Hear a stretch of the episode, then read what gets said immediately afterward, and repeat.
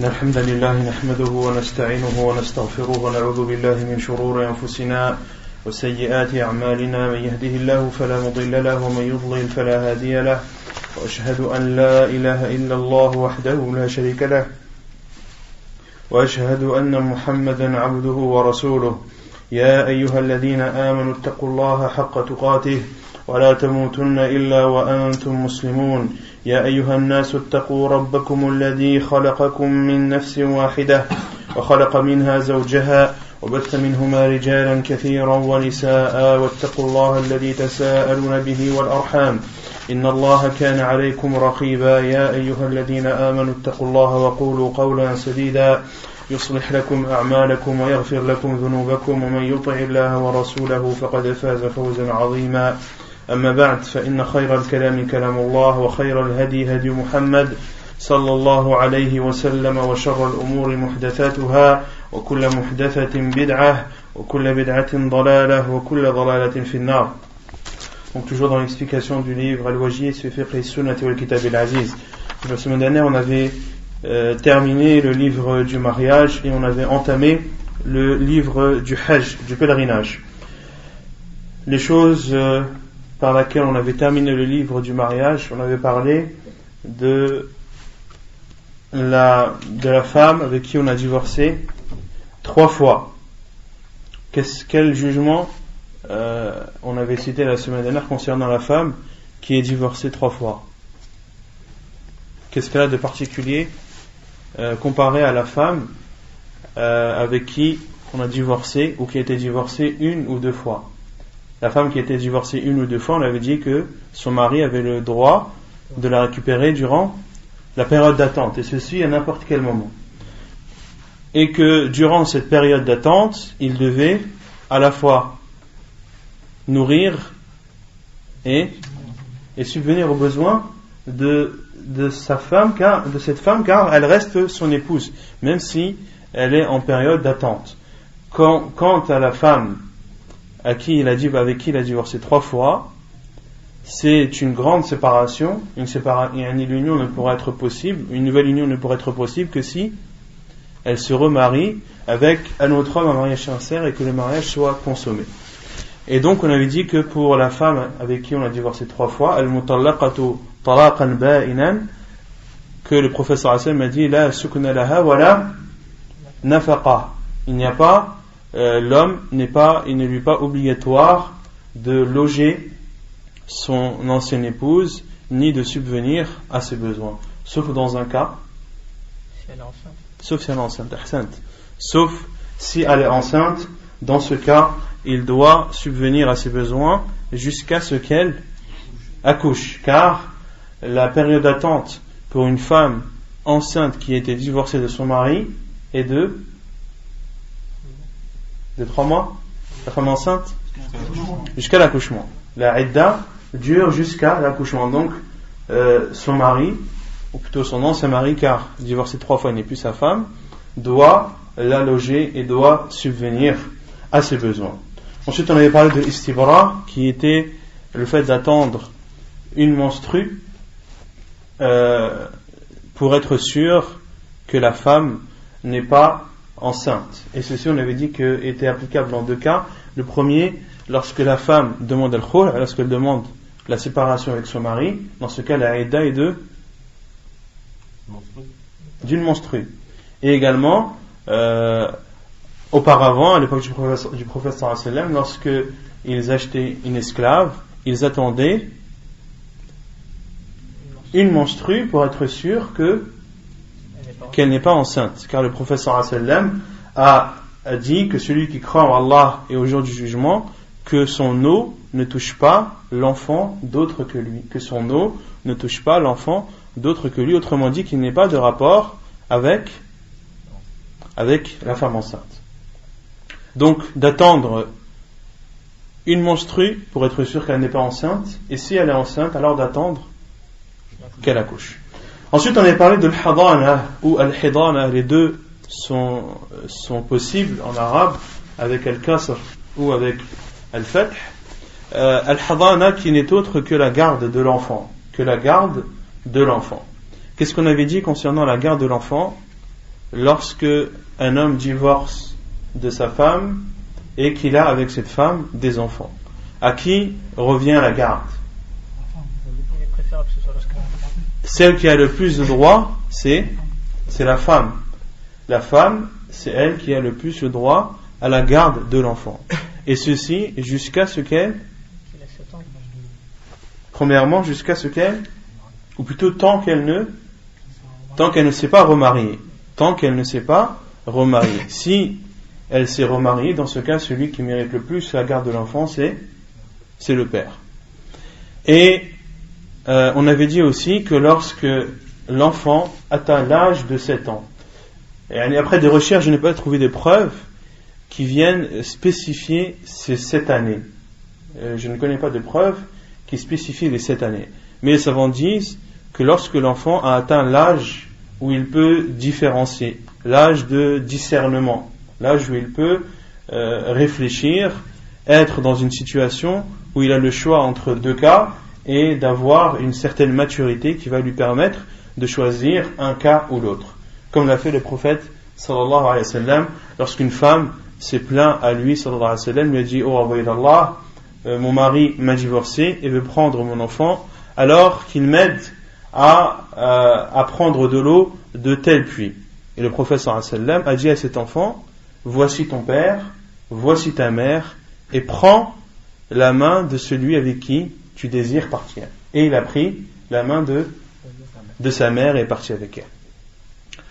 Et on avait dit que lorsque il y avait une discorde, ou lorsqu'il y avait lorsqu'il n'y avait pas de possibilité d'accord, que dans ce cas-là, cette situation peut, euh, peut intervenir ou peut avoir lieu lorsque l'enfant ne peut pas choisir ou ne veut pas choisir.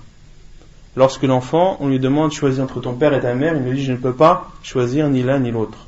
Dans ce cas, il faut avoir recours au tirage au sort. Dans ce cas, il faut avoir recours au tirage au sort. On avait dit que le tirage au sort était légiféré dans notre religion et qu'il était pris en compte. Mais il y a un détail que je n'ai pas cité la semaine dernière et que je cite aujourd'hui, c'est que les savants disent qu'il faut voir avant tout l'intérêt de l'enfant et que l'intérêt de l'enfant passe avant tout. Et que des fois le choix de l'enfant ne doit pas être pris en compte. Par exemple, si c'est un enfant qui choisit son père parce que son père, par exemple, ne lui demandera pas de faire la prière, parce que son père le laissera faire ce qu'il veut, parce que son père le laissera sortir à l'heure qu'il veut, etc., etc. Alors que sa mère, elle, c'est une mère qui est beaucoup plus responsable, qui va ordonner à son fils de faire sa prière à l'heure, qui va inscrire son fils dans des écoles pour qu'il puisse apprendre la religion ou le Coran, etc. Dans ce cas, les savants disent que l'intérêt de l'enfant est plus préservé s'il va avec, avec sa mère plus que son père. Et que même si l'enfant choisit que son choix ne doit pas, être pris en compte, de même que si le tirage au sort a été fait, qui ne doit pas être pris en compte, car l'intérêt de l'enfant passe avant tout. Mais lorsque à la fois le père et la mère veulent le bien pour leur enfant, lui veulent une éducation islamique saine et pieuse, et qu'ils n'arrivent pas à s'entendre, dans ce cas, le, choix de l'enfant est pris en compte, et s'il n'a pas la possibilité de choisir, alors dans ce cas, le tirage au sort est pris en compte. Ça, c'est l'avis de euh, beaucoup de savants, et parmi eux, Sheikh Al-Albani, ta'ala. C'est clair pour ça? Ensuite, on avait entamé le livre du Hajj, le livre du pèlerinage. On avait tout d'abord donné la définition du pèlerinage, du mot al-Hajj, en arabe qui signifie al-Qasdo, c'est-à-dire al-Qasdo, c'est-à-dire avoir l'intention de vouloir quelque chose, vouloir aller dans un endroit, avoir l'intention de faire quelque chose. Qasad c'est-à-dire qu'il a visé une chose, qu'il a l'intention de faire une chose. Et en islam, qu'est-ce que signifie Al-Hajj? Qu'est-ce que signifie le pèlerinage? C'est d'adorer Allah. Par des rites qui ont été rapportés dans la sunna du prophète. Par des rites qui ont été rapportés dans la sunna du prophète sallallahu alayhi wa sallam. Et pour être plus précis encore, d'adorer Allah subhanahu wa ta'ala par des rites qui ont été rapportés dans le Coran et dans la sunna du prophète sallallahu alayhi wa sallam, car il y a certains rites du Coran, du, du Hajj qui ont été rapportés dans le Coran. Donc il serait plus judicieux et plus précis de dire, ou plus minutieux de dire que c'est d'adorer Allah subhanahu wa ta'ala en faisant des rites qui sont rapportés dans le Coran et dans la sunna du prophète sallallahu alayhi wa sallam. Ensuite, on avait parlé des mérites, à la fois, des mérites à la fois du pèlerinage et de la Umrah. À la fois du pèlerinage et de la on avait cité plusieurs hadiths. Parmi ces hadiths, le hadith de Abu Huraira anhu, qui dit que de la Umrah à la Umrah, il y a une expiation entre les deux et le pèlerinage pieux n'a d'autre récompense que le paradis. Et on avait dit que le pèlerinage pieux était le pèlerinage qui euh, répondait à quatre conditions. Quelles sont-elles? Non. C'est-à-dire, pour qu'un pèlerinage soit pieux, il faut qu'il remplisse quatre conditions. La première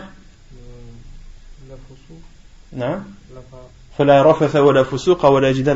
Ça c'est la dernière. La première, la première condition, qui est la condition, on va dire, universelle dans les adorations, c'est que ce pèlerinage doit être fait avec sincérité pour Allah subhanahu wa ta'ala et ne vouloir euh, derrière ce pèlerinage que la satisfaction d'Allah subhanahu wa ta'ala et ne pas le faire pour un intérêt d'ici-bas ou pour que euh, les gens, pour monter en estime devant les gens, pour que les gens euh, changent son appellation, il appelle Hajj un tel, etc., etc. Il doit le faire avec sincérité pour Allah subhanahu wa ta'ala. Et la seconde condition que l'on avait dit, il fallait que, que ce soit issu d'argent licite. Il faut que l'argent avec lequel il finance son pèlerinage soit un argent licite et non pas un argent illicite. Car s'il utilise un argent illicite, son pèlerinage ne sera pas considéré comme un, un, hajj mabrour, ne sera pas considéré comme un pèlerinage pieux, celui euh, qui a pour récompense que la personne entre au paradis. Et on avait dit que celui qui euh, faisait son pèlerinage avec de l'argent interdit, il y avait deux avis des savants. Non il n'est pas comparable à ceux qui font la on a dit ça, on a dit qu'il était comparable parmi les avis des savants. En général, certains savants disent que son pèlerinage est, est nul, et d'autres disent que son pèlerinage est accepté, mais qu'il a fait un péché en finançant ce pèlerinage avec de l'argent illicite.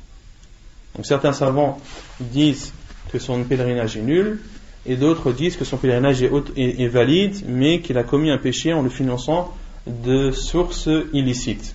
Et on avait dit que la vie le plus sûr, c'était que son pèlerinage était valide, car euh, l'argent licite n'est pas une des conditions, parmi les conditions du Hajj, mais c'est une désobéissance à Allah subhanahu wa ta'ala, c'est un péché qui est extérieur à à cette adoration. Car l'adoration du Hajj, c'est, ce sont des rites. Ce sont des rites bien connus de la religion. Et on avait donné la comparaison, euh, on avait donné un cas similaire pour celui qui prie avec une bague en or. Un homme qui prie avec une bague en or, on avait dit que de porter une bague en or pour un homme, ceci est interdit. Mais un homme qui prie avec une bague en or, en portant une bague en or, est-ce que la validité de sa prière est remise en cause? Non, elle n'est pas remise en cause, car le fait de porter une bague n'est ni une condition, ni un pilier de la prière. Ensuite, on avait parlé d'autres hadiths où le professeur sallam dit de faire suivre le hajj et la umrah, car ce sont deux adorations qui effacent les péchés et, et effacent la pauvreté, et effacent la pauvreté et ce sont deux adorations qui nettoient et purifient les, des péchés comme le feu ardent, le feu brûlant euh, nettoie le fer, nettoie l'or et l'argent.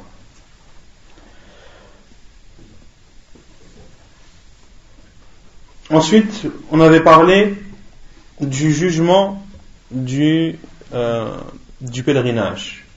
On avait dit que le pèlerinage était, était obligatoire, c'était même un pilier de l'islam. C'était même le cinquième pilier de l'islam. Et que le pèlerinage est obligatoire pour tout musulman qui a atteint l'âge de la puberté, qui est doué de raison, qui est libre et qui a la capacité morale et physique de pouvoir accomplir ce, cette obligation.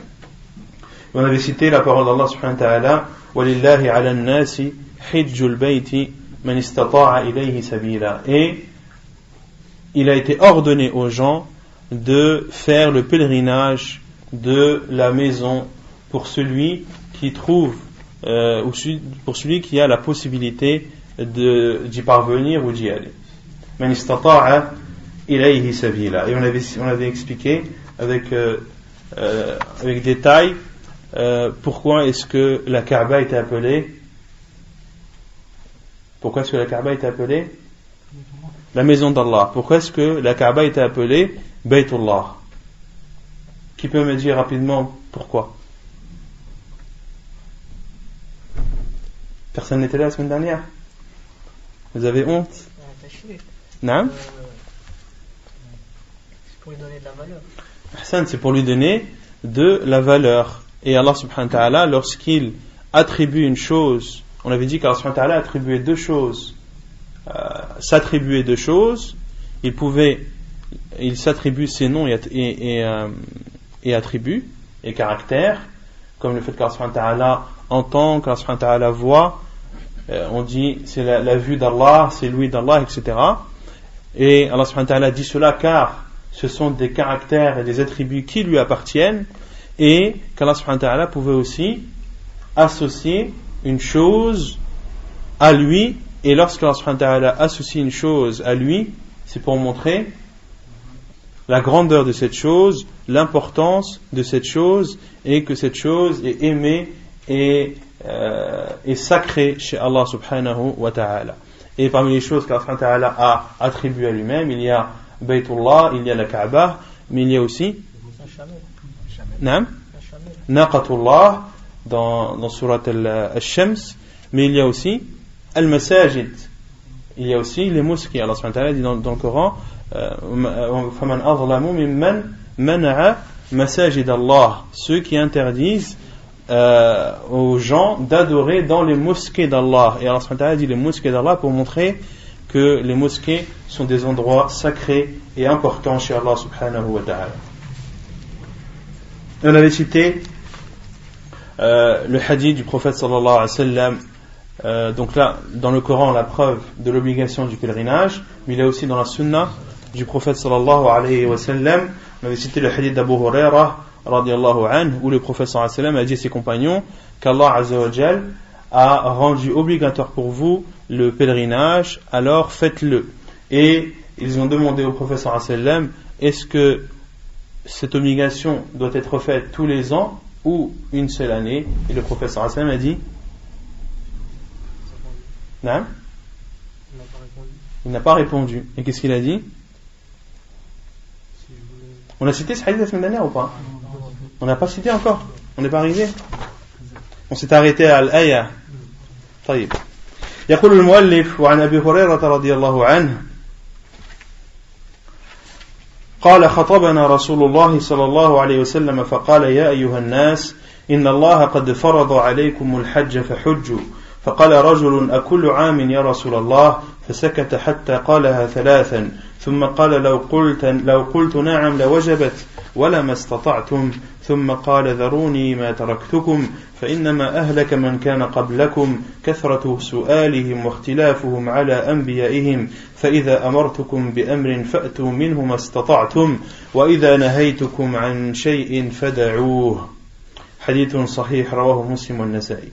Donc parmi les preuves dans la sunna du prophète sallallahu alayhi wa sallam, euh, de l'obligation du pèlerinage, il y a le hadith d'Abu Hurairah anhu qui dit que le prophète sallallahu nous a exhorté et a dit Ô vous les gens, Allah vous a prescrit le pèlerinage, faites-le, faites ce pèlerinage. Et un homme a dit Devons-nous le faire tous les ans, ô envoyé d'Allah? Et le prophète sallallahu s'est tu et l'homme a réitéré sa question trois fois de suite il a dit Est-ce que tous les ans, devons-nous l'accomplir tous les ans, ô envoyé d'Allah? Et le professeur Hassan s'est tu Devons-nous l'accomplir tous les ans, ô envoyé d'Allah? Et le professeur Hassan s'est tu Puis, le prophète a dit Si j'avais dit oui, elle serait obligatoire tous les ans. Si j'avais dit oui, il serait, c'est-à-dire ce pèlerinage, il devrait, il devait être, si j'avais dit oui, il serait obligatoire tous les ans, et vous ne pourriez pas euh, vous acquittez de cette obligation chaque année. Puis le professeur a dit Laissez-moi avec ce que je vous ai laissé. Épargnez-moi vos questions et contentez-vous de ce que je vous dis. فإنما أهلك من كان قبلكم كثرة سؤالهم واختلافهم على أنبيائهم car ceux qui vous ont précédé ont connu la perte car ils posaient beaucoup de questions et, ne faisaient pas ce que leur prophète leur disait. Et le prophète a dit Lorsque je vous ordonne quelque chose, faites ce que vous pouvez. Et lorsque je vous interdis une chose, délaissez-la. Et lorsque je vous interdis une chose, délaissez-la. Donc dans ce hadith, euh, l'obligation du pèlerinage est claire. Lorsque le professeur Hassan a dit Allah subhanahu wa a prescrit pour vous le pèlerinage, faites ce pèlerinage. Et dans ce hadith, il y a une preuve qu'il est autorisé à celui qui est questionné de se taire lorsque il n'a pas de réponse à donner ou lorsque la réponse euh, n'est pas approprié ou lorsque le contexte n'est pas approprié. Qu'il est autorisé à celui à qui on pose une question de se taire et de ne pas répondre. D'accord? Comme l'a fait le prophète sallallahu alayhi wa sallam. Lorsqu'on te pose une question, tu n'es pas obligé d'y répondre. Même si tu connais la réponse, si tu vois que le contexte n'est pas euh, propice à cela et que le fait de répondre à cette question va faire plus de mal qu'autre chose, ou comme le professeur Hassan a fait, n'a pas voulu répondre de peur que, que, l'obligation soit véritablement, ou que le pèlerinage soit euh, obligatoire tous les ans. Le professeur Hassan avait peur, et il a dit cela dans sa réponse, si j'avais dit oui, eh bien cela serait obligatoire pour vous tous les ans et vous ne pourriez pas. Et ensuite, le professeur a dit Laissez-moi, épargnez-moi les questions. Épargnez-moi les questions, c'est-à-dire ne demandez pas trop. Contentez-vous de ce que je vous donne. Mais cela euh, ne doit pas être compris dans le, sens que la personne n'a pas le droit de demander sur sa religion. Non. La personne a le droit de demander dans sa religion. Mais à l'époque du prophète sallallahu alayhi wa sallam, c'était une époque où il y avait des révélations. C'était une époque de révélations. Et des questions euh, trop nombreuses pouvaient être une cause qu'un jugement tombe. Et qu'Allah subhanahu légifère une chose qui peut être difficile euh, pour les musulmans. Euh, et cela est arrivé. Et cela est arrivé dans plusieurs cas euh, par exemple, lorsque Laylatul Qadr, lorsque la, la, Qadr, la, nuit du destin, euh, euh, le professeur Hassan l'a oublié. Pourquoi? Pourquoi? Lorsqu'il y avait une dispute dans la mosquée et que les voix se sont élevées, le professeur Hassan a oublié le, jour exact dans lequel a lieu Laylatul Qadr. Donc, il ne faut pas comparer l'époque du prophète sallallahu alayhi wa sallam à notre époque, nous. Et Annie, le prophète sallam avait peur que euh, des jugements soient euh, légiférés par Allah subhanahu wa ta'ala à cause des questions trop nombreuses et excessives. Et le professeur a donné la solution en disant Contentez-vous de ce que je vous donne. Autrement dit, je suis l'envoyé d'Allah, mes paroles sont révélations. Contentez-vous de ce que je vous, de ce que je vous dis. Et, et le professeur Hassan a dit Et lorsque je vous ordonne une chose, faites-en ce que vous pouvez. Et lorsque je vous interdis une chose, est-ce que le professeur Hassan a dit Faites-en, et délaissez ce que vous pouvez? Non. Pour l'interdiction, le professeur Hassan a dit Et lorsque je vous interdis une chose, abstenez-vous-en. Abstenez-vous-en. Car il est plus facile de s'abstenir d'une chose que, que de faire une chose. Il est plus facile de s'abstenir d'une chose que de faire une chose. C'est pour cela que le professeur sallam, lorsqu'il a parlé des ordres, a restreint ceci en disant selon vos possibilités. Et lorsqu'il a parlé de l'interdiction, c'est-à-dire de s'abstenir des interdits d'Allah le professeur a été catégorique et n'a pas donné d'autre issue que de s'abstenir de ce qu'il a interdit. وعن ابن عمر قال قال رسول الله صلى الله عليه وسلم بني الإسلام على خمس شهادة أن لا إله إلا الله وأن محمد رسول الله وإقام الصلاة وإيتاء الزكاة وحج البيت وصيام رمضان Et le second hadith qui est une preuve de l'obligation du pèlerinage, c'est le hadith de Abdullah ibn Umar qui est connu de tous, où le prophète sallallahu alayhi wa sallam a dit L'islam est basé sur cinq l'attestation qu'il n'y a de vraie divinité qu'Allah et que Muhammad est son envoyé, d'accomplir la prière, de s'acquitter de la zakat, de faire le pèlerinage de la maison et de jeûner le ramadan, le mois du ramadan. Hadith rapporté par Al-Bukhari et Muslim. Donc là, l'auteur a parlé de l'obligation, a apporté les preuves de l'obligation, comme cela, de l'obligation du, euh, du pèlerinage. Et ensuite, il va citer les preuves de l'obligation de la Umrah. De l'obligation de la Umrah. عن ابن عباس قال قال رسول الله صلى الله عليه وسلم هذه عمرة استمتعنا بها فمن لم يكن فمن لم يكن عنده الهدي فليحل كله فليحل الحل كله فإن العمرة قد دخلت في الحج إلى يوم القيامة حديث صحيح رواه مسلم Et selon Abdullah ibn Abbas radiallahu anhu, il dit le prophète sallallahu alayhi wa sallam a dit cette umrah nous avons fait at-tamattu' nous avons fait at-tamattu' avec cette umrah. Celui qui n'a pas de bête alors qu'il se libère. Autrement dit qu'il sorte de son état de sacralisation qu'il sorte de son état de sacralisation. car la umrah a été entrée dans le hajj ou a été associée au pèlerinage et ceci jusqu'au jour du jugement. Et dans ce hadith, il faut avoir un minimum de connaissances dans le Hajj et la Umrah pour comprendre ce hadith. Dans ce hadith, le prophète sallallahu alayhi wa sallam, lorsqu'il est parti de Médine à la Mecque pour faire le pèlerinage, Hajj al-Wada', le wa sallam a donné le choix à ses compagnons, soit de faire, de, de faire la, la, la Umrah en prenant avec eux le hadi ou de ne pas le prendre. Le hadi, c'est-à-dire la bête qu'on égorge. Autrement dit, il y a, on va, on va le voir par la suite, que pour l'ihram, il y a trois sortes d'ihram. Il y a al-tamattu', il y a al-qiran et il y a al-ifrad.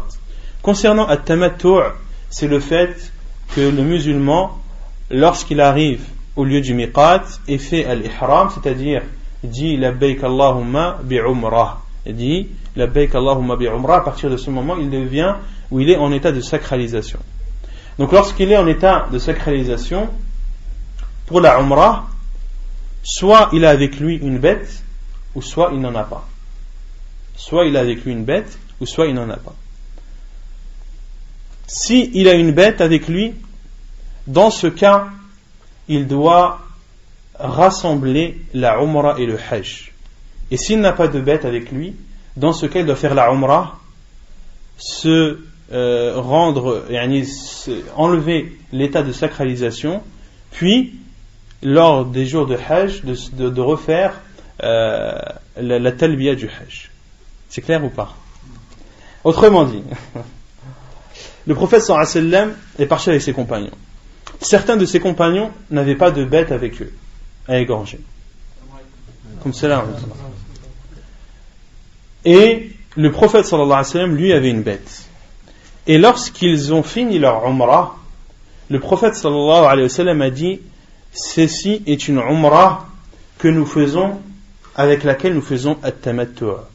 Et le prophète sallallahu lorsqu'il dit Ceci est une umrah avec laquelle nous faisons at-tamattu', le prophète sallallahu ne parlait pas de lui, mais des compagnons qui n'avaient pas de bête avec eux. D'accord? Car ceux qui n'avaient pas de bête avec eux, le professeur Hassan leur a dit, après avoir fait la Umrah, euh, enlevez-vous, et retirez, retirez l'état de sacralisation. C'est-à-dire, l'état de sacralisation part lorsque la personne a fini sa Umrah et qu'il a soit, soit rasé son crâne ou soit coupé ses cheveux. À partir de ce moment, il est, il redevient, euh, il lui est autorisé de faire ce qui est interdit en état de sacralisation. D'accord? Et le prophète sallam, lui, n'est pas sorti de son état de sacralisation. Pourquoi? Car il avait sa bête avec lui. Car il avait sa bête avec lui. Donc, certains compagnons ont fait at et at signifie le fait de profiter. Profiter de quoi? Profiter de ce moment où la personne n'est plus en état de sacralisation. Car une personne qui n'est plus en état de sacralisation a le droit de porter des vêtements, a le droit de se parfumer, a le droit d'avoir des rapports avec son épouse.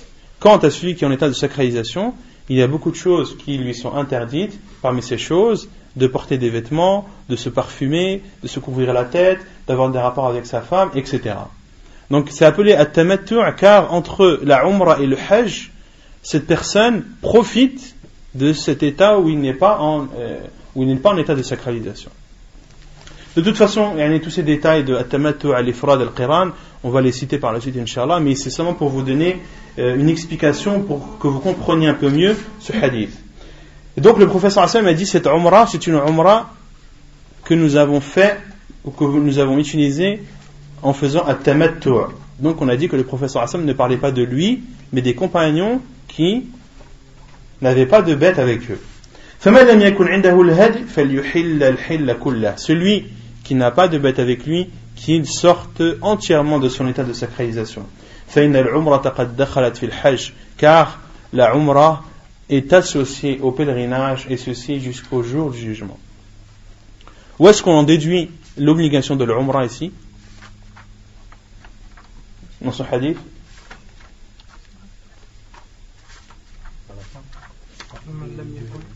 Là? À la fin du hadith, lorsque le professeur Sam a dit que, que la Umrah est entrée dans le pèlerinage, que la Umrah fait partie du pèlerinage. Or, le pèlerinage est, est obligatoire, donc la Umrah l'est aussi. Et un autre hadith, عن صبي بن معبد عن صبي ابن معبد قال أتيت عمر رضي الله عنه فقلت يا أمير المؤمنين إني أسلمت وإني وجدت الحج والعمرة مكتوبين علي فأهللت بهما فقال هديت لسنة نبيك Et selon Sabi ibn Ma'bad, il dit Je suis parti voir Omar ibn Khattab radiallahu anhu et je lui ai dit Ô guide des croyants, je me suis converti et j'ai vu que le pèlerinage ainsi que la Umrah était obligatoire pour moi, alors je me suis empressé de les accomplir et Omar al-Khattab lui a dit Tu as été guidé euh, dans, vers la sunna de ton prophète. Hadith authentique rapporté par An-Nasa'i et Ibn Majah. La preuve que la Umrah est obligatoire ici, c'est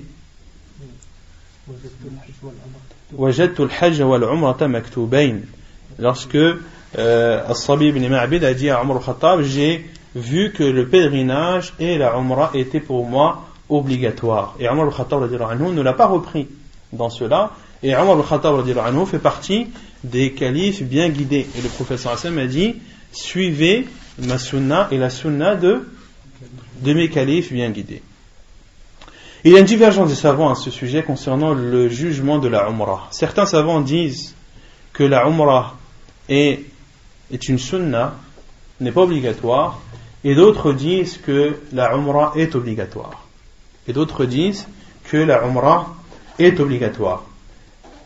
Et l'avis le plus sûr, Allah c'est que la Umrah est obligatoire. Et c'est l'avis de la plupart des savants.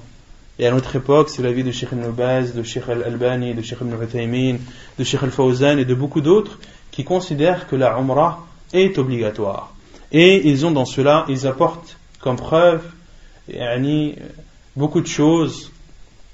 Parmi les preuves qu'ils apportent, il y a une version du hadith de Jibril, une version authentique rapportée par Ibn Khuzayma, où le Jibril euh, salam, a, posé la question au prophète sur les piliers de l'islam. Et dans cette version de Ibn Khuzayma, le prophète euh, lui a dit euh, et de faire le pèlerinage de la maison et de faire la umrah et de faire la et dans d'autres hadiths le prophète sallam a dit à, euh, à, à, une femme ou à un homme qui est venu le voir euh, pour l'informer que son père ne pouvait pas euh, faire le pèlerinage. Et le prophète sallam a dit abika wa fais le pèlerinage euh, pour ton père ainsi que la Umrah. Et parmi également leurs preuves, il y a le hadith de Aïcha radiallahu anha lorsque le prophète sallam leur a dit, a dit à Aïcha anha en parlant des femmes, alaykunna jihad la qital fih vous avez, ou plutôt il vous, il vous a été prescrit un jihad dans lequel il n'y a pas de, de combat. Il n'y a pas de combat. Et le professeur Sam a dit Al-Hajju wal-Umrah. Le Hajj et la Umrah. Et la preuve que cela est obligatoire, c'est que le professeur Sam a dit Alaykunna. Alaykunna, ceci est une preuve que c'est obligatoire. Comme Allah a dit Walillahi ala Lorsque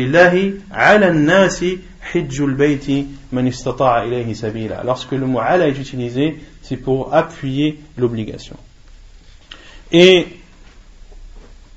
euh, les autres savants utilisent un hadith que beaucoup ont jugé faible et qui n'est pas pris donc en compte. Et ils ont répondu au verset où Allah subhanahu wa dit Wa atimul hajja wal. Car savants qui disent que c'est obligatoire, euh, utilise parmi les preuves le verset a dit et accomplissez le le pèlerinage et la umrah pour Allah. Et ils ont, les savants qui disent que, que ce n'est pas obligatoire ont répondu que ici Allah a dit c'est-à-dire terminer le pèlerinage et la umrah, c'est-à-dire que lorsque vous les avez entamés, il vous est obligatoire de les, de les terminer. Mais comme je l'ai dit, les autres preuves, les autres hadiths du prophète sallallahu alayhi wa sallam euh, sont beaucoup plus, yani la preuve est beaucoup plus évidente et comme je l'ai dit, c'est l'avis de la plupart des savants. Le pèlerinage de l'enfant qui n'a pas encore atteint l'âge de la puberté ainsi que de l'esclave. لا يجب الحج على الصبي والمجنون لقوله صلى الله عليه وسلم رفع القلم عن ثلاثة عن المجنون حتى يفيق وعن النائم حتى يستيقظ وعن الصبي حتى يحتلم donc le pèlerinage n'est pas obligatoire envers l'enfant, c'est-à-dire qui n'a pas atteint l'âge de la puberté, et le fou. La preuve est la parole du prophète sallallahu alayhi wa sallam, la plume est levée sur trois, sur le fou jusqu'à ce qu'il retrouve la raison, sur euh, celui qui dort jusqu'à ce qu'il se réveille et sur l'enfant jusqu'à ce qu'il atteigne l'âge de la puberté Et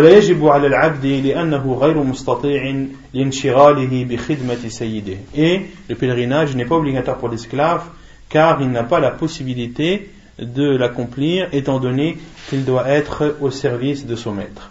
وإذا حج الصبي أو العبد صح حجهما ولا يجزئهما عن الفريضة إذا بلغ الصبي أو أعتق العبد أو أعتق العبد.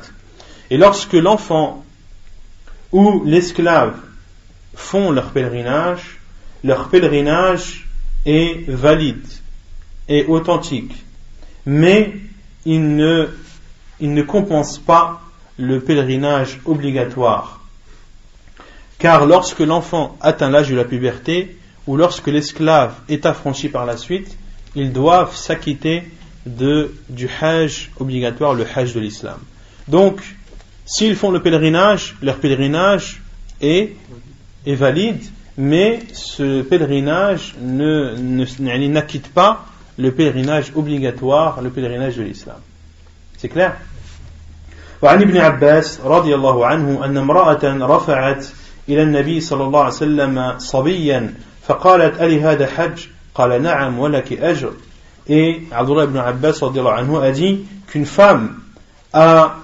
montré en levant, a montré au prophète sallam son enfant en le, en le, en le, levant.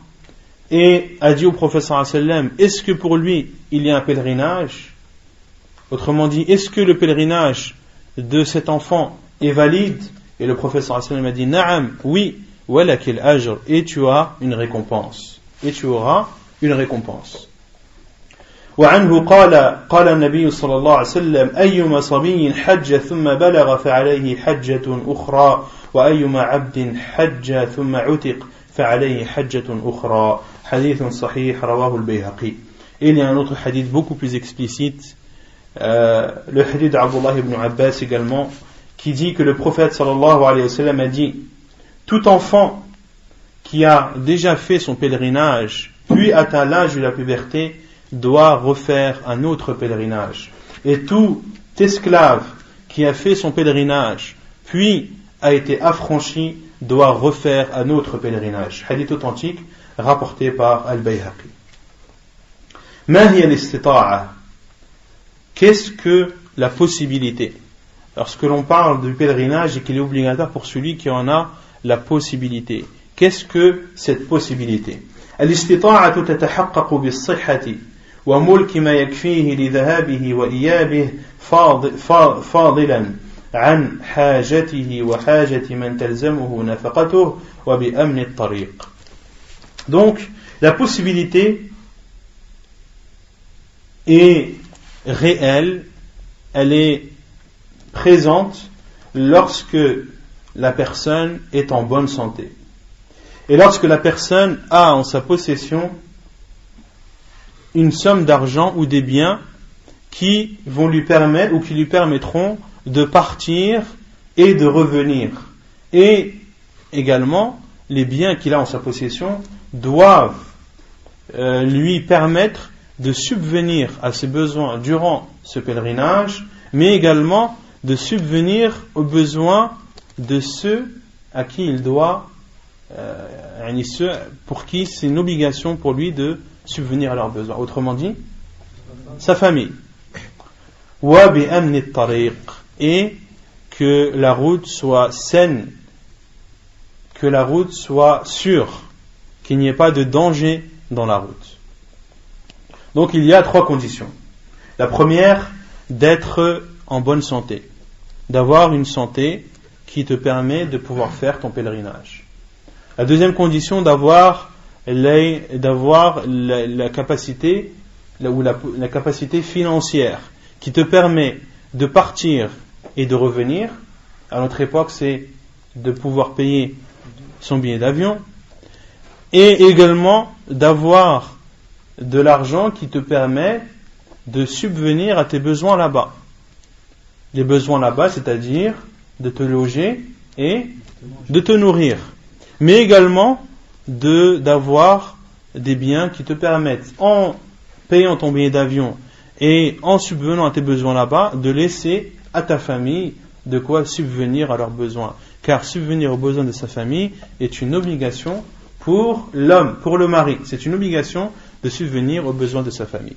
Si tu n'as pas la possibilité de payer ton billet d'avion, ou si tu as la possibilité de payer ton billet d'avion mais que tu n'as pas la possibilité de subvenir à tes besoins là-bas, ou si tu as la possibilité de payer ton billet d'avion, de subvenir à tes besoins là-bas, mais de laisser ta famille dans le besoin, dans ces trois cas, tu n'es pas considéré comme étant apte à faire ton pèlerinage. Et il faut que la route soit sûre, qu'il n'y ait pas de danger, qu'il n'y ait pas par exemple de voleurs si euh, le voyage se fait par la route, euh, qu'il n'y ait pas de, danger, qu'il n'y ait pas d'intempéries qui, qui, qui, peuvent s'avérer dangereuses, à la que le trajet doit se faire en toute sûreté. وأما اشتراط الصحة فلحديث ابن عباس أن امرأة من خثعم قالت يا رسول الله إن أبي أدركته فريضة الحج أدركته فريضة الله في الحج شيخا كبيرا لا يستطيع أن يستوي على الراحلة أفأحج عنه قال حج عنه حديث متفق عليه Donc la preuve, tout d'abord, que le, parmi les conditions, lorsque l'on parle de la possibilité ou de la capacité, il y a la capacité physique. La preuve est le hadith d'Abdullah ibn Abbas qui dit qu'une femme de Khath'am, et Khath'am c'est une tribu euh, qui est euh, située pas loin de Taif, dans le sud de l'Arabie, à notre époque. قالت يا رسول الله elle a dit oh envoyé d'Allah mon père s'est vu l'obligation d'Allah d'accomplir son pèlerinage lorsqu'il a atteint un âge avancé. Son père a l'obligation du pèlerinage, c'est-à-dire qu'il a eu les possibilités euh, financières et que la route était sûre qu'au moment où, il avait atteint un âge avancé. Il était très vieux. Ce n'est qu'à ce moment-là que le pèlerinage était pour lui obligatoire. Avant, non. Et elle a demandé au professeur sallam et a dit au professeur sallam que vu son âge avancé, il ne peut plus monter, il ne peut plus monter sur euh, un chameau, sur une monture qui lui permettrait d'accomplir son pèlerinage. Elle a dit, oh envoyé d'Allah, est-ce que je peux faire le pèlerinage pour lui? Il a répondu, fais le pèlerinage pour lui.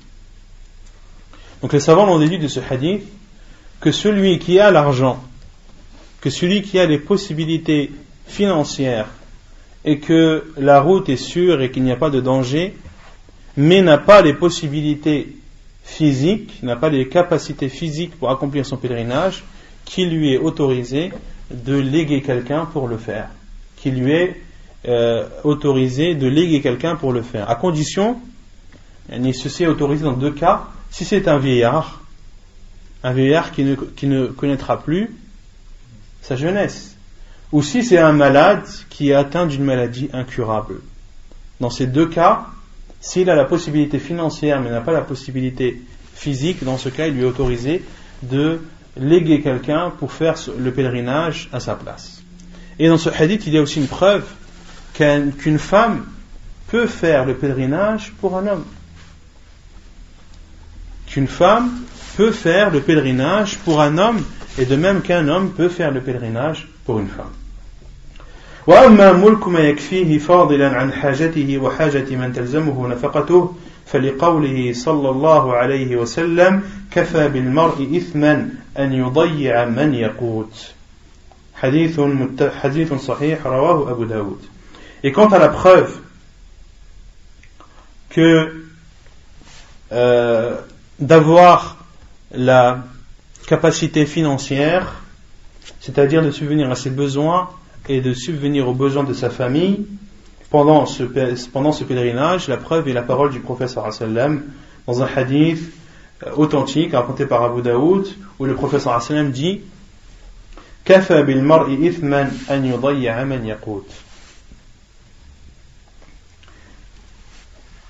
Pour faire du mal ou pour faire un péché, il suffit à l'homme de, ne, de délaisser ceux, euh, ceux dont il a l'obligation de subvenir à leurs besoins.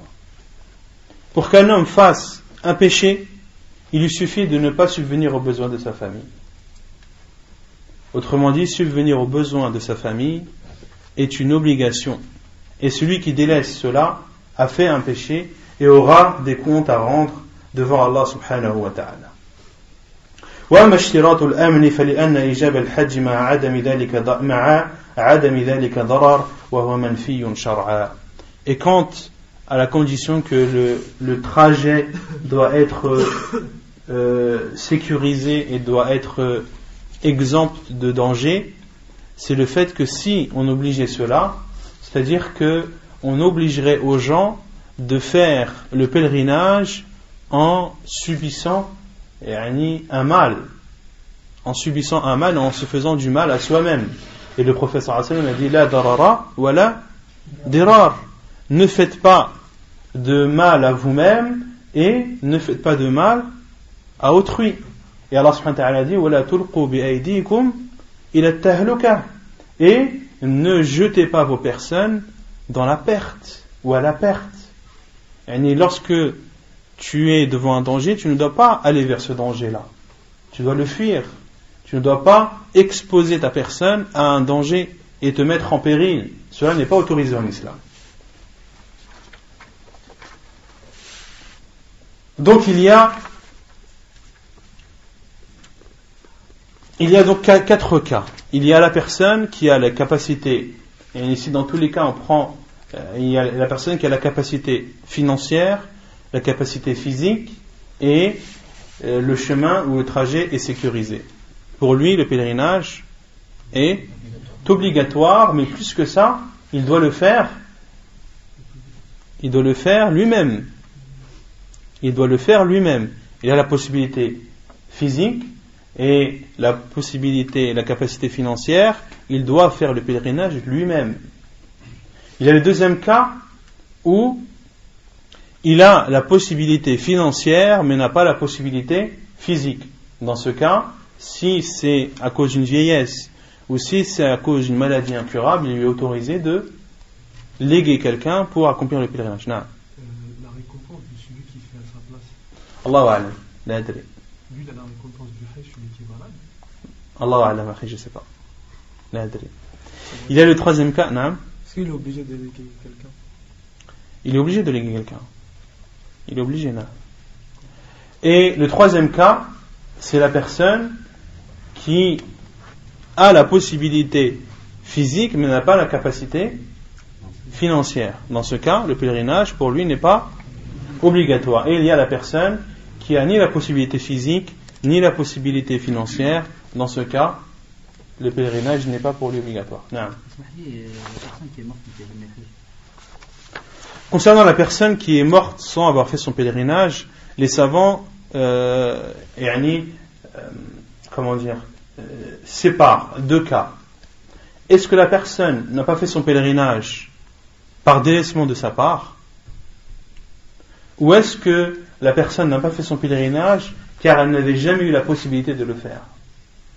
Si c'est le premier cas, si c'était une personne qui avait les conditions remplies, pour faire le pèlerinage et que le pèlerinage était pour lui une obligation mais ne l'a pas fait, les savants disent que, certains savants, la plupart des savants disent que cela est autorisé, mais d'autres disent que cela n'est pas autorisé. Et parmi eux, Ibn al-Qayyim, parmi eux, Sheikh Ibn Uthaymin et Sheikh al-Albani, eux, disent qu'il ne faut pas faire le pèlerinage pour cette personne, car il a fait un péché devant Allah, il a commis une erreur et il doit rendre compte de son erreur devant Allah subhanahu wa ta'ala. Et il y a le deuxième cas, si la personne n'a pas accompli le pèlerinage, car tout simplement, elle n'a jamais eu euh, la possibilité de le faire. Dans ce cas, il est autorisé de faire le pèlerinage pour lui. Allah Allah.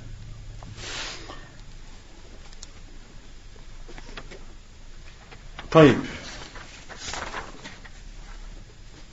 حج المرأة. إذا توفرت شروط الاستطاعة المذكورة في المرأة وجب عليها الحج كالرجال تماما إلا أنه يشترط في حقها شرط زائد وهو أن يصحبها زوج أو محرم فإن لم تجد فليست مستطيعة. فعن ابن عباس قال سمعت رسول الله صلى الله عليه وسلم يقول لا يخلون رجل بامرأة إلا ومعها ذو محرم ولا تسافر المرأة إلا مع ذي محرم فقام رجل فقال يا رسول الله إن امرأتي خرجت حاجة وإني اكتتبت في غزوة كذا وكذا فقال انطلق فحج مع امرأتك حديث متفق عليه. Concernant le pèlerinage de la femme, lorsque les conditions précédemment citées ont été réunies et accomplies, concernant une femme, il lui est alors, elle aussi, obligatoire d'accomplir son pèlerinage comme pour les hommes, sauf, si ce n'est une condition en plus qui est propre aux femmes, et ceci, c'est qu'elle doit être accompagnée soit de son mari ou soit d'un mahram. Et si elle ne trouve pas, si elle n'a pas de mari, ou si elle ne trouve pas de mahram qui puisse l'accompagner, alors elle est considérée, elle n'est pas considérée comme étant capable islamiquement de faire son pèlerinage. Donc parmi les trois conditions que l'on a citées, il faut rajouter une quatrième pour les femmes, qui est qu'elle doit être accompagnée d'un de ses mahrams, de son mari ou de son mahram, et que si elle ne trouve pas, car beaucoup disent, mais je n'ai personne avec qui, euh, personne, euh, je, n'ai personne qui puisse m'accompagner, dans ce cas, nous lui disons, La yukallifullahu nafsan illa Allah n'impose pas une âme au-dessus de sa capacité, et tu es considéré comme étant une personne qui n'est pas euh, qui n'a pas la possibilité et la capacité de faire son pèlerinage. Non.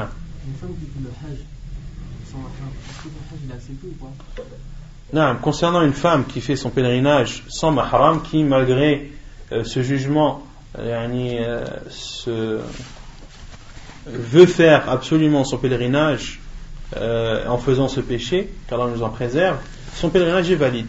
Son pèlerinage est valide et euh, pourquoi? Car, il car ce n'est pas une condition du pèlerinage.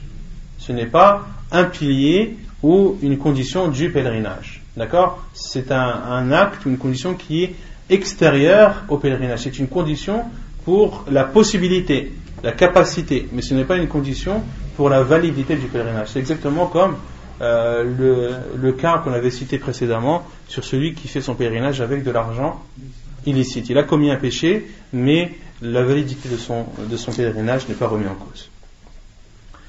La preuve de cela est le hadith d'Abdullah ibn Abbas anhu, qui dit J'ai entendu le prophète sallallahu alayhi wa sallam dire qu'un homme ne reste pas tête à tête avec une femme, sauf si elle est avec un de ses mahrams. Un de ses mahrams, et on avait cité euh, cela dans le livre du mariage, les hommes qui sont des mahrams pour les femmes, on avait cité que c'était des hommes qui, avec qui elle n'avait pas le droit de, de se marier. Et on avait cité les différentes causes qui font qu'un homme, qui font qu'une femme n'a pas le droit de se marier avec un homme. Et qu'une femme ne voyage pas sauf avec un de ses mahram. Et un homme s'est levé et a dit, ô envoyé d'Allah, ma femme est partie faire son pèlerinage ma femme est partie faire son pèlerinage. Il a dit au prophète ma femme est déjà partie sans moi. Elle est partie seule, sans mahram avec elle. Et moi, on m'a désigné euh, pour participer à telle bataille. Et le prophète sallam lui a dit, Pars et va accomplir ton pèlerinage avec ta femme.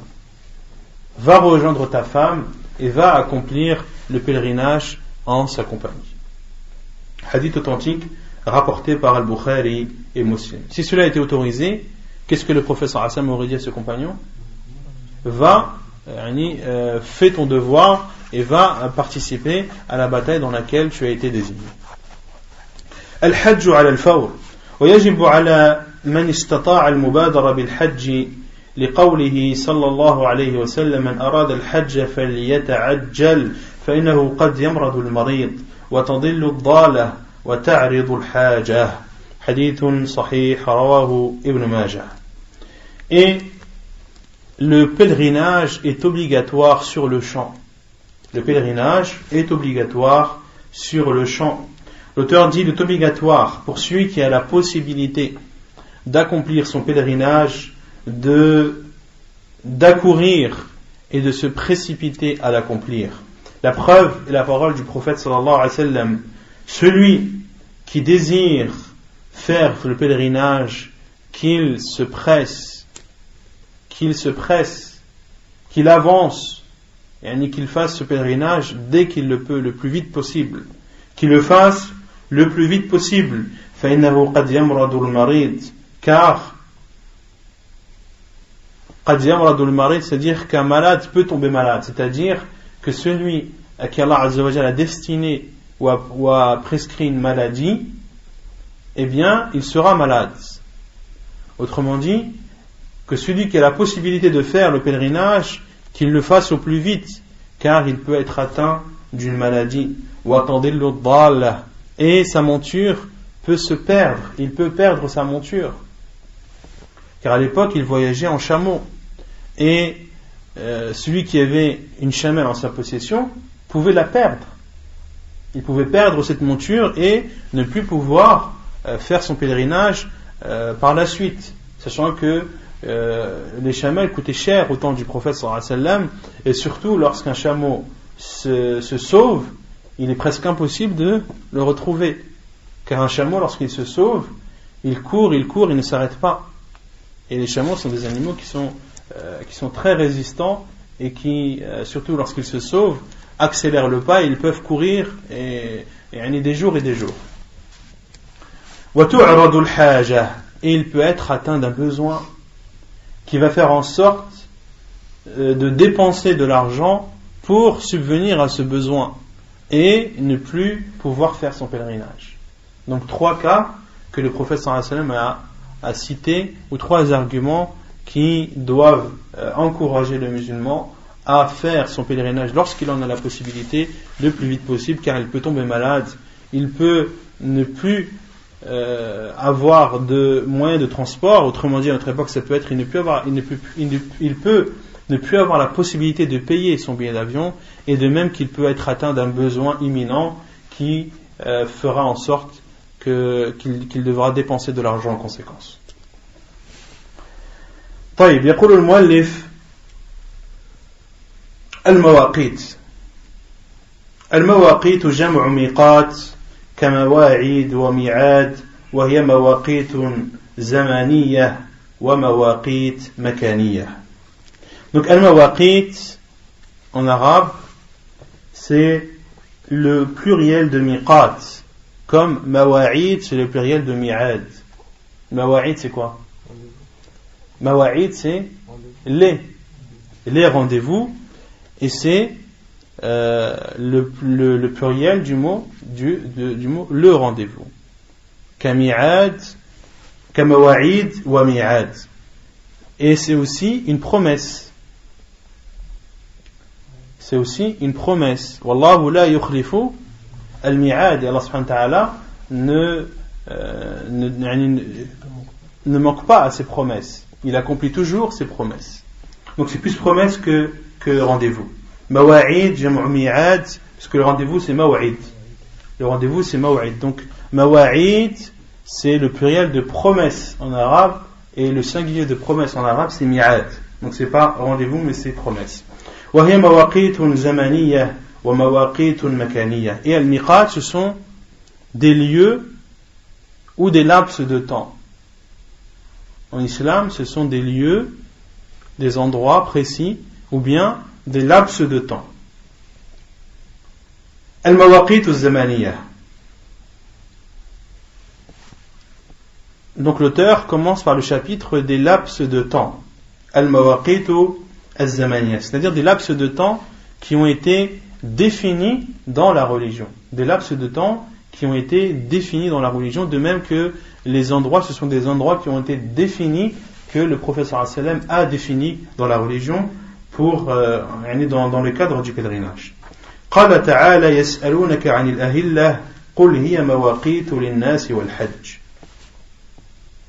Allah subhanahu wa ta'ala dit et il t'interroge Il parle à qui Au prophète sallallahu alayhi wa sallam, et il t'interroge sur les nouvelles lunes. Dis, c'est-à-dire réponds au Muhammad, elles sont aux gens, elles sont, euh, plutôt elles servent aux gens pour compter le temps, mais aussi pour le Hajj. Donc les nouvelles lunes permettent aux gens de se repérer dans le temps, de savoir lorsque le mois entre et lorsqu'il sort. Et c'est aussi un moyen pour les gens de connaître le Hajj, de connaître les mois du Hajj. Et Allah subhanahu wa ta'ala a dit dans un autre verset et le pèlerinage a lieu dans des mois bien déterminés. Dans des mois bien déterminés et bien définis. Donc, dans ces, deux versets, il y a bien une preuve que le pèlerinage a lieu pendant un moment bien défini, bien précis. On ne fait pas le pèlerinage quand on veut. Le pèlerinage est restreint et doit être fait dans une période bien définie. Et donc cette période a été citée euh, globalement dans le Coran et elle a été citée plus dans les détails dans les paroles des compagnons radiallahu anhum. قال ابن عمر أشهر الحج شوال وذو القعدة وعشر من ذي الحجة Ibn Umar anhu a dit les mois du Hajj sont Shawwal, sont Dhul Qi'dah et sont les dix premiers jours de Dhul Hijjah. Sahih al-Isnad, c'est une parole authentique rapportée par Al-Bukhari. Et concernant la parole d'Ibn Umar anhu, lorsqu'il dit Al-Hajj, euh, al-Hajj, les mois du Hajj sont Shawwal, sont Shawwal, sont Dhul Qi'dah, on peut dire aussi Dhul Qa'dah. On peut dire Dhul Qi'dah ou Dhul Qa'dah, ou Ashri min Dhil Hijjah. Et pareil, Dhil Hijjah, on peut dire Dhil Hijjah ou Dhil Al-Hajjah. Concernant la dernière partie, c'est-à-dire les dix premiers jours de Dhil Hijjah. Certains savants prennent en compte cela et d'autres disent que ce n'est pas les dix premiers jours de Dhul Hijjah, mais c'est le mois entier de Dhul Hijjah. C'est le mois entier de Dhul Hijjah. Et c'est la vie de l'imam Malik, rahimahullah, et c'est la vie à notre époque de Sheikh ibn Uthaymin, rahimahullah. Et leur preuve, ils disent que Allah subhanahu wa ta'ala a dit Al-Hajju ashhurum ma'lumat. Le pèlerinage ce sont des mois bien définis. Et ma'loumat, c'est le jam' de le jam' le de ma'loum, c'est le pluriel de ma'loum, le pluriel féminin de ma'loum. Or, en arabe, le pluriel, le minimum est de en français, c'est le pluriel, c'est le minimum est de 2, mais en arabe, ce n'est qu'à partir de trois que l'on parle de pluriel. Lorsque, lorsque l'on parle de deux, on parle de duel et non pas de, de pluriel. Et Allah subhanahu a dit Al-Hajju ashhurum ma'lumat. Le Hajj, ce sont des mois bien définis en parlant au pluriel. Donc les mois sont au minimum de, de trois. Ils comportent donc Shawwal, ils comportent aussi Dhul Qi'ada ou Dhul Qa'da, mais ils comportent aussi Dhul Hijjah. Et c'est l'avis de l'imam Malik, rahimahullah. Et Cheikh Ibn Uthaymin, rahimahullah, cite d'autres arguments. Il dit que pour le Hajj, il y a des, des rites du pèlerinage qui sont faits après les dix premiers jours de Dhul Hijjah. Après les dix premiers jours de Dhul Hijjah, le onzième jour de Dhul Hijjah, il y a, parmi les rites du Hajj, il y a ayam al-tashriq, il y a le rami, le jimar, le il y a euh, la lapidation des stèles. Il y a des, des, comment dire, des rites qui sont à faire après les dix premiers jours de Dhul Hijjah. Et ces rites-là doivent être faits pendant les mois du Hajj. Donc, on déduit que le mois du Hajj, que, que Dhul Hijjah est un mois du Hajj dans sa totalité et non pas les dix premiers. C'est-à-dire même, euh, même pour Tawaf le on peut attendre la fin du mois de Dhul Hijjah pour, euh, pour la personne qui compte partir. Et les Tawaf le ne fait pas partie de la Umrah ni du Hajj. Le tawaf al-wada' c'est un, un acte que le musulman fait pour lorsqu'il quitte la Mecque. Même s'il quitte la Mecque yani, trois ans après, et qu'il a fait son, son hajj euh, trois ans avant, et qu'il ne quitte la Mecque que trois ans après, il doit faire le tawaf al-wada', il doit faire le, le, le, le tawaf d'adieu. Donc le tawaf d'adieu n'est pas lié au hajj. C'est une adoration à part entière. طيب وعن ابن وقال ابن عباس رضي الله عنه من السنة أن لا يحرم أن لا يحرم بالحج إلا في أشهر الحج. Donc Ibn Abbas رضي الله عنه dit fait partie de la sunna du prophète sallallahu alayhi wa sallam où dans la sunna du prophète sallallahu alayhi wa sallam on ne doit faire al-ihram c'est-à-dire entrer en état de sacralisation soit pour faire euh, pour faire le hajj ou pour faire le hajj et la umrah ensemble illa fi al-hajj l'état de sacralisation pour le Hajj ne doit être fait que dans les mois du Hajj. D'où le fait que l'on parle de laps de temps bien déterminé pour le pèlerinage. Le pèlerinage est restreint ou les haram doit être fait dans un temps bien précis, c'est-à-dire pendant les mois du pèlerinage qui sont Shawwal, Dhul Qi'dah et Dhul Hijjah.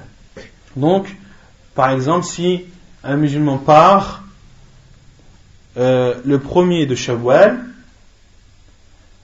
et fait l'ihram euh, avec l'intention de, de de, la Umrah, mais avec l'intention de faire le Hajj. Il fait sa Umrah en arrivant à la Mecque et reste à la Mecque jusqu'à jusqu'au huitième jour de où là il va faire l'ihram pour le Hajj. Donc durant toute cette période, euh, lorsque le, pèlerinage arrivera, il n'aura à faire que l'ihram du Hajj. D'accord? Comme la plupart des gens ils vont, lorsqu'ils vont faire le pèlerinage, la plupart à notre époque font un tamatour, en tout cas ceux qui partent d'Europe, en général ils arrivent deux semaines avant, voire une semaine avant, ils font leur umrah, ils attendent une semaine ou deux, puis font leur hajj. Ils peuvent aussi partir euh, au mois de Shawwal et attendre toute cette période attendre toute la période entre Shawwal et le huitième jour de Dhul Hijjah. Al-Mawaqit al-Makaniyah. Donc, les endroits euh, bien précis, les endroits euh, bien précis dans lesquels euh, le musulman, lorsqu'il veut faire son pèlerinage ou umrah, doit être en état de sacralisation avant de traverser ces endroits-là. Donc, l'ihram est restreint par des endroits. Tu ne le fais pas à n'importe quel moment, tu dois le faire dans les jours, dans les mois à du pèlerinage, mais également tu dois respecter des endroits que tu ne dois pas dépasser. Si tu as l'intention de faire la Umrah ou le Hajj, tu ne dois pas dépasser ces endroits sans être en état d'ihram, en état de sacralisation. عن ابن عباس قال إن النبي صلى الله عليه وسلم وقد لأهل المدينة ذا الحليفة ولأهل الشام الجحفة ولأهل نجد قرن, قرن المنازل ولأهل اليمن يلملم وقال هن لهن ولمن أتى عليهن من غيرهن ممن أراد الحج والعمرة ومن كان دون ذلك فمن حيث أنشأ حتى أهل مكة من مكة. حديث متفق عليه. وعن عائشة رضي الله عنها أن النبي صلى الله عليه وسلم وقت لأهل العراق ذات عرق. Donc selon Abdullah ibn Abbas, anhu, il dit le prophète sallallahu alayhi wa sallam a défini pour les gens de Médine Dhul Hulayfa. Donc le prophète sallam a défini comme miqat. Et al-miqat, c'est cet endroit que le musulman qui a l'intention de faire la umrah ou le hajj ne doit pas dépasser sans être en état de sacralisation. C'est ce qu'on appelle al-miqat. Donc le prophète sallam a défini le miqat pour les gens de Médine comme étant Dhul Hulayfa. Dhul Al-Hulayfa, qui est appelé à notre époque Abiyar Ali, qui est à notre époque Abiyar Ali. Et c'est un endroit qui est situé à une dizaine de kilomètres de la mosquée du prophète sallallahu alayhi wa sallam. Et c'est un endroit qui est situé à à peu près 430 km de la Mecque c'est des miqats, celui qui est le plus loin de la Mecque. Dhul Hulayfa, c'est la station euh, qui est la plus lointaine de la Mecque. Et elle est appelée Dhul Hulayfa car c'est un endroit où il y a beaucoup d'arbres appelés Hilfa. Hilfa, c'est le singulier de de Dhul Hulayfa le Hulayfa, c'est le. Comment dire C'est le tasrir de Hilfa. C'est le tasrir de Hilfa. Je ne sais pas comment dire tasrir. C'est un diminutif, non. C'est un diminutif de Hilfa. Hulayfa, c'est un diminutif de Hilfa. Et Hilfa, c'est une plante euh, connue à Médine. Et justement, cet endroit est un endroit où ces plantes poussent de façon abondante, d'où euh, le fait que cet endroit a été appelé par le professeur sallam Dhul c'est-à-dire l'endroit où il y a beaucoup de hilfa.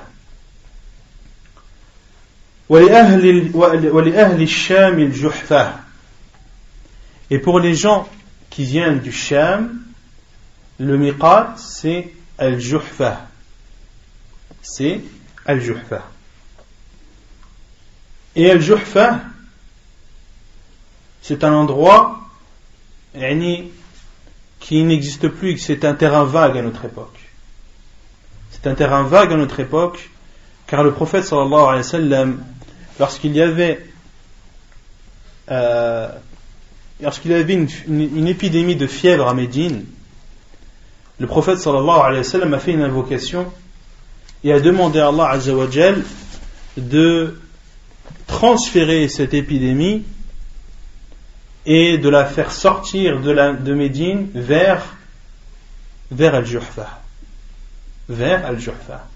Et le prophète, dans un hadith authentique apporté par Al-Bukhari, a dit J'ai vu en rêve une femme noire qui avait des cheveux ébouriffés et qui laissait euh, sortir une odeur nauséabonde qui sortait de Médine pour se diriger vers Al-Juhfa.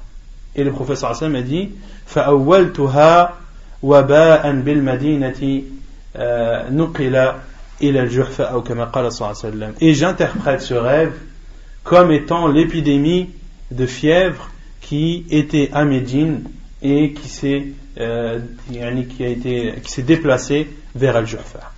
Al-Juhfa, c'est un endroit, comme je dis, qui est un terrain vague à notre époque, qui a été euh, atteint par, euh, par les pluies, par les rivières, etc. Et la terre a été corrosée, et les gens euh, ne l'ont plus pris comme miqat, mais ont pris comme miqat rabir. Ont pris comme miqat rabir, qui est, qui est l'endroit où les gens, que les gens prennent comme miqat à notre époque. Et al-juhfa, c'est un miqat qui est situé au nord de la Mecque, à peu près à 180 km de la Mecque, au nord. Il est sur la côte, quasiment, il n'est pas très loin de la côte, d'où le fait que c'est le miqat des gens de Shem, des gens du Shem, c'est-à-dire des habitants de Palestine, de Syrie, de Jordanie, etc. tous ceux qui viennent de cette, euh, de cette région, ils doivent, lorsqu'ils se rendent lorsqu'ils veulent faire le pèlerinage et qu'ils se dirigent directement à la Mecque, ils doivent faire l'ihram, ils doivent faire leur état de sacralisation à Rabir, à Rabir, appelé Al-Juhfa. Anciennement Al-Juhfa, mais actuellement Al-Rabir. Donc, euh, je ne sais pas si vous voyez la, carte de l'Arabie, Jeddah, vous voyez Jeddah qui est sur la côte, vous montez, vous montez plus haut, à à peu près 180 km, euh, sur la côte quasiment, vous avez le miqat appelé Al-Juhfa, et euh, l'ancien Al-Juhfa est actuellement Rahib, ou Rabir, afwan. Rabir. ولأهل النجد قرن المنازل Et pour les gens de Najd, le miqat est appelé qarnul manazil. Et aujourd'hui, à notre époque, il est appelé as-saylul kabir. À notre époque, c'est un miqat qui est appelé as-saylul kabir. Et ce miqat est situé à l'est, plutôt au sud-est, au sud-est de Mecca. la région de Najd, c'est la région de l'est de l'Arabie. C'est la région de l'est de l'Arabie qui est appelée Najd. ولأهل اليمن يلملم ولأهل اليمن يلملم Et pour les gens du Yémen, pour les gens du Yémen, le miqat est appelé Yalamlam. Concernant Qarnul Manazil, il est situé à peu près 80 km. 80 km, et à l'est, plus vers le sud que le nord de, la Mecque. Et Yalamlam est lui le miqat des gens du Yémen. Le Yémen qui est situé au sud de l'Arabie, donc le miqat est obligatoirement au sud de Mecca. Et il est au sud de Mecca à une centaine de kilomètres en dessous de Mecca. Il est légèrement décalé vers l'est. Et le professeur sallam a dit وقال هن لهن ولمن أتى عليهن من غيرهن هن لهن c'est-à-dire elles sont pour eux. Si on traduit littéralement, elles sont pour eux, c'est-à-dire que les mawaqit, les, les, endroits bien précis que l'on a cités, sont pour les pays concernés ou pour les régions concernées. Hunna ay al-mawaqit, la hunna ay lil buldan. وَلِمَنْ أَتَى عَلَيْهِنَّ مِنْ غَيْرِهِنَّ et de ceux qui passent par ces endroits, même s'ils ne font pas partie des pays associés. Autrement dit, ceux qui viennent de Shem, quelqu'un qui vient de, de, Jordanie par exemple, et qui, avant d'aller à la Mecque, veut passer par Médine. On a dit que Dhul Hulayfa, c'est le miqat de qui? Des gens de Médine c'est le miqat des gens de Médine. Celui qui vient de Jordanie, son miqat c'est où? C'est Al-Juhfa ou Rabir. C'est Rabir. Un Jordanien qui va à Médine. Une fois son séjour à Médine terminé, qu'est-ce qu'il doit faire? Est-ce qu'il fait al-ihram de Dhul Hulayfa ou est-ce qu'il doit aller à Rabir Il le fait à Dhul Hulayfa. Pourquoi? Car le prophète sallam a dit et celui qui passe par ces endroits sans faire partie des gens ou des, pays associés, sans, sans, sans, faire partie des habitants de ces pays concernés. C'est clair? C'est sûr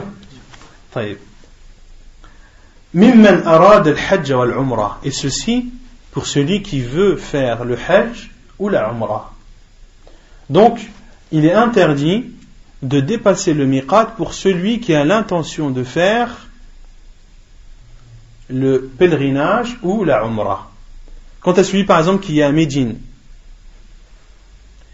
Et qui veut aller à la Mecque, mais euh, pour aller visiter quelqu'un, ou parce qu'il a une affaire là-bas à faire, ou parce qu'il a euh, peu importe. Mais il n'a pas l'intention ni de faire la Umrah, ni de faire le Hajj. Est-ce qu'il a le droit de traverser le Hulayfa sans être en état de sacralisation? Oui, car le professeur Hassan a dit Liman arada al-hajja ou al-umrah. Pour celui qui veut faire le pèlerinage ou la umrah. Non. Quand tu viens directement d'Europe, Non, ça j'ai oublié de le dire. Concernant euh, le Rabir, anciennement Al-Juhfa, c'est le miqat, comme on l'a dit, de, de Ahl Sham, mais c'est aussi le miqat de Misr. C'est aussi le miqat de l'Égypte, mais c'est aussi le miqat des gens du Maghreb. c'est le, le, en, en gros, c'est le miqat de tous ceux qui viennent de l'ouest.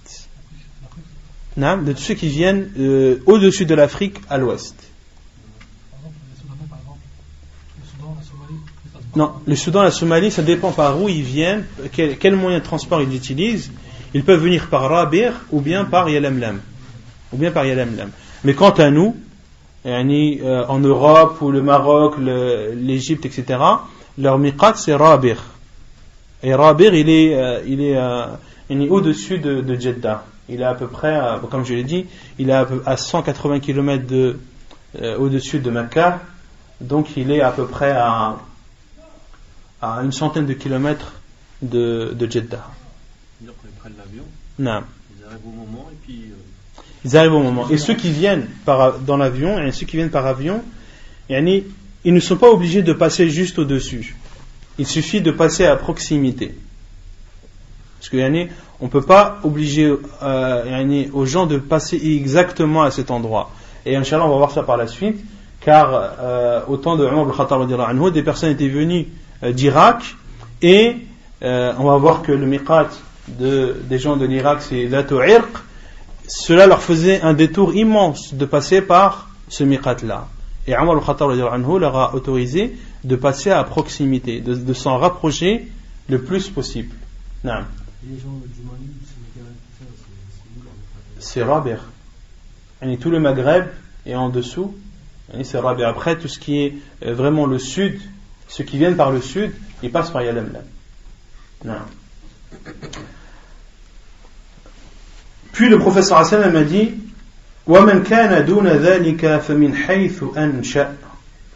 Et celui qui est en dehors de ces zones, eh bien, il fait l'ihram de là où il est. Je ne sais pas si vous vous situez un petit peu. Vous avez la Mecque. Non, ça va être à l'inverse. Et vous avez Mecca. Au-dessus, vous avez Al-Juhfa. Ici, vous avez Hulayfa. Ici, vous avez Qarn al-Manazil. Et là, vous avez Yalamlam. Ce, à l'intérieur, cette espèce de triangle, c'est la zone de ceux qui, des habitants qui sont avant le miqat. Et ceux-là, le professeur Hassan a dit, وَمَنْ كَانَ دُونَ ذَلِكَ فَمَنْ فَمِنْ حَيْثُ أَنْشَأَ et celui qui est en dessous, yani, à, euh, à l'intérieur de, de cet axe-là ou de cette zone-là, c'est-à-dire avant, entre Mecca et le Miqat, celui qui habite entre Mecca et le Miqat, eh bien, il fait les harams de, de chez lui. Par exemple, on a vu que Juhfa, plutôt que Jeddah, était entre la Mecque et et le Juhfa. On avait dit que le Juhfa ou Rabir était à 180 km au nord de, de la Mecque, mais en suivant la côte, c'est-à-dire au-dessus de Jeddah. Donc Jeddah est une ville qui est située entre, entre la Mecque et le Miqat. Donc les gens de Jeddah, lorsqu'ils veulent faire le pèlerinage lorsqu'ils veulent faire la Umrah, ils font directement de, de chez eux. Ils font les haram directement de chez eux. Et de même pour tous ceux qui habitent dans cette zone, et la règle c'est que tous ceux qui habitent entre la Mecque et le Miqat, lorsqu'ils font euh, les haram, que ce soit pour le Hajj ou pour la Umrah, ils le font de chez eux. Et le professeur Hassan a dit, et même les gens de la Mecque, ils font leur ihram de, de la Mecque. Même les gens de la Mecque, les Mekwa, font leur ihram de la Mecque. Hadith authentique rapporté par Al-Bukhari et Muslim.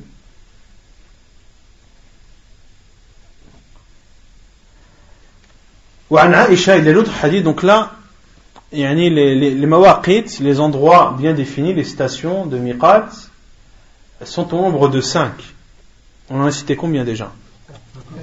On a cité 4. On a cité Dhul Hulayfa, qui est le miqat des gens de, de Médine. On a cité Al-Juhfa, qui est euh, au jour d'aujourd'hui Rabir, qui est le miqat de Ahl sham mais aussi de Misr, de l'Égypte, du Maghreb et de, de tous ceux qui viennent de l'Ouest.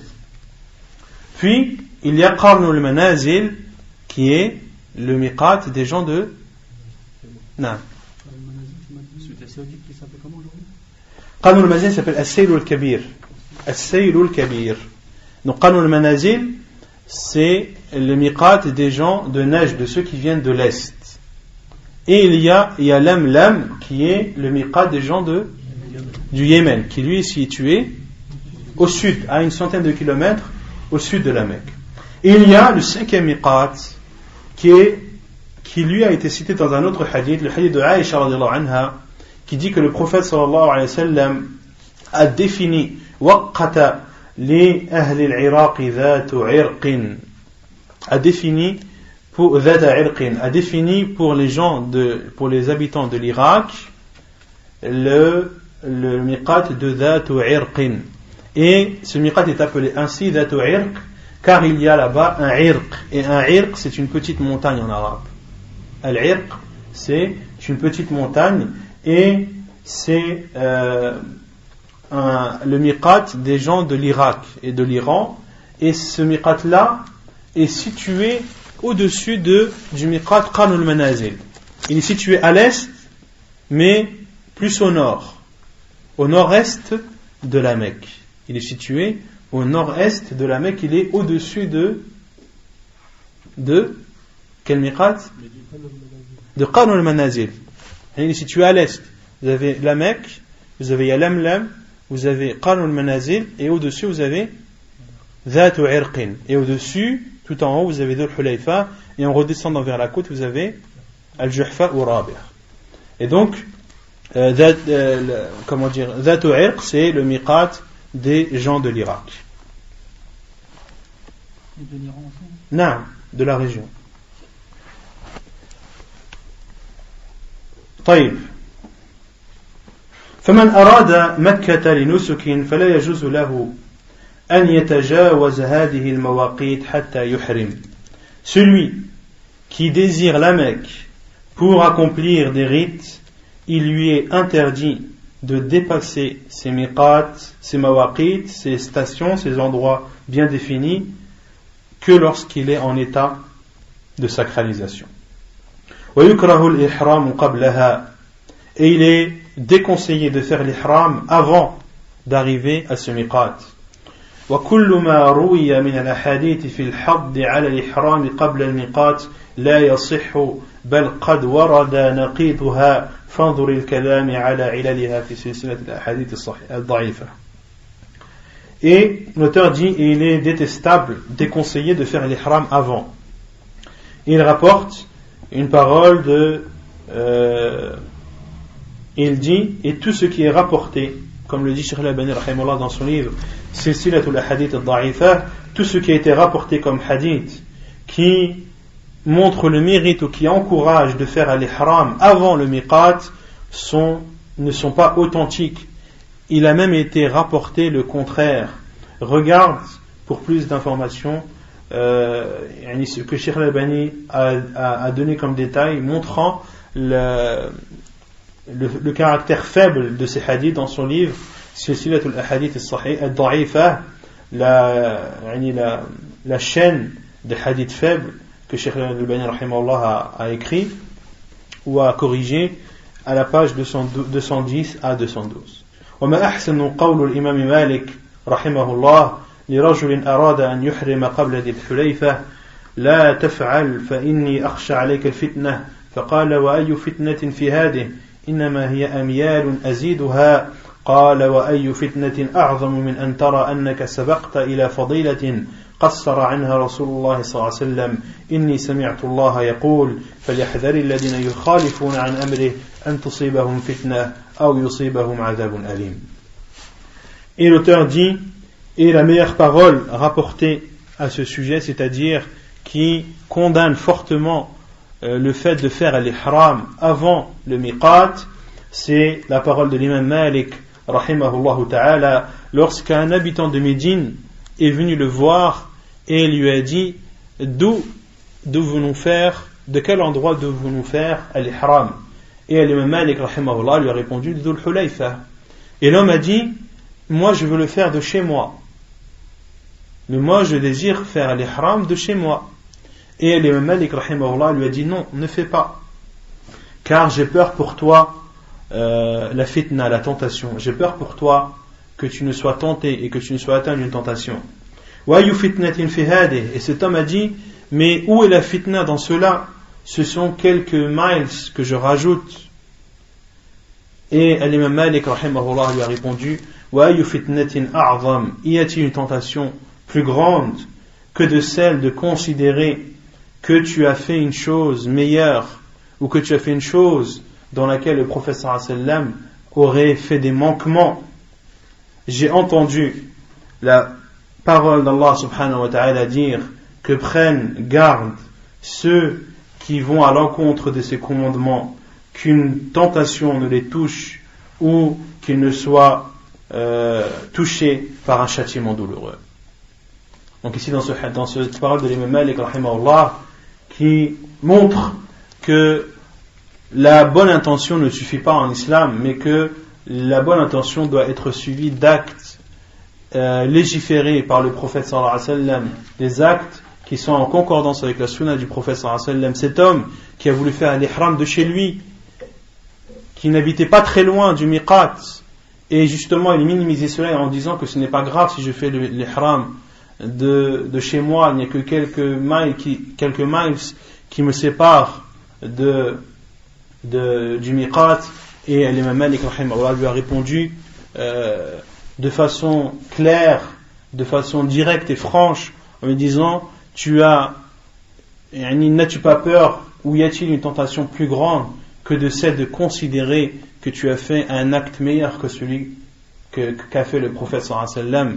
Car quand tu fais, quand tu considères que tu as fait une chose meilleure que le prophète sallam, tu as considéré indirectement que le prophète sallam a mal fait cette chose ou qu'il a fait des manquements à cet acte-là et c'est un, manque de respect envers le prophète sallam de penser et d'agir ainsi et il lui a rappelé la parole d'Allah lorsqu'il dit prenez garde ou que prennent garde ceux qui vont à l'encontre de ses commandements, c'est-à-dire à, l'encontre des commandements du prophète sallam, qu'ils prennent garde qu'ils ne soient victimes d'une tentation ou qu'ils ne soient engloutis ou touchés par un châtiment douloureux.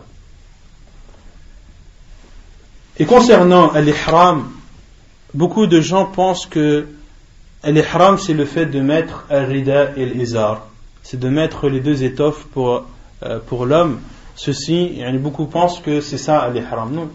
L'ihram, c'est l'attention. C'est l'intention de faire la umrah ou de faire le hajj. C'est le fait de dire la baik Allahumma bi umrah, ou la baik Allahumma bi hajjah, ou la baik Allahumma umratan wa hajjan pour celui qui fait al-qiran. À l'ihram, la personne est en état de sacralisation à partir du moment où elle prononce la talbiyah à partir du moment où elle prononce la talbiya. Et le fait qu'elle s'habille avant, qu'elle se, euh, qu'elle mette son izar et son, et son rida, qu'elle euh, ne mette pas de chaussures, etc., qu'elle enlève tous ses vêtements et, et, n'est vêtue que de ces deux étoffes, cela n'est pas considéré comme un état d'ihram.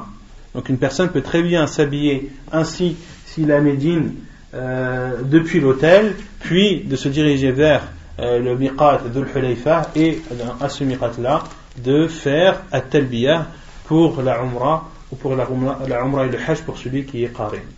Donc l'état de sacralisation, il faut bien comprendre cela, c'est lorsque la personne fait at-talbiyah et non pas lorsqu'elle porte les vêtements de l'ihram. ونكتفي بهذا القدر. سبحانك اللهم وبحمدك أشهد أن لا إله إلا أنت أستغفرك وأتوب إليك.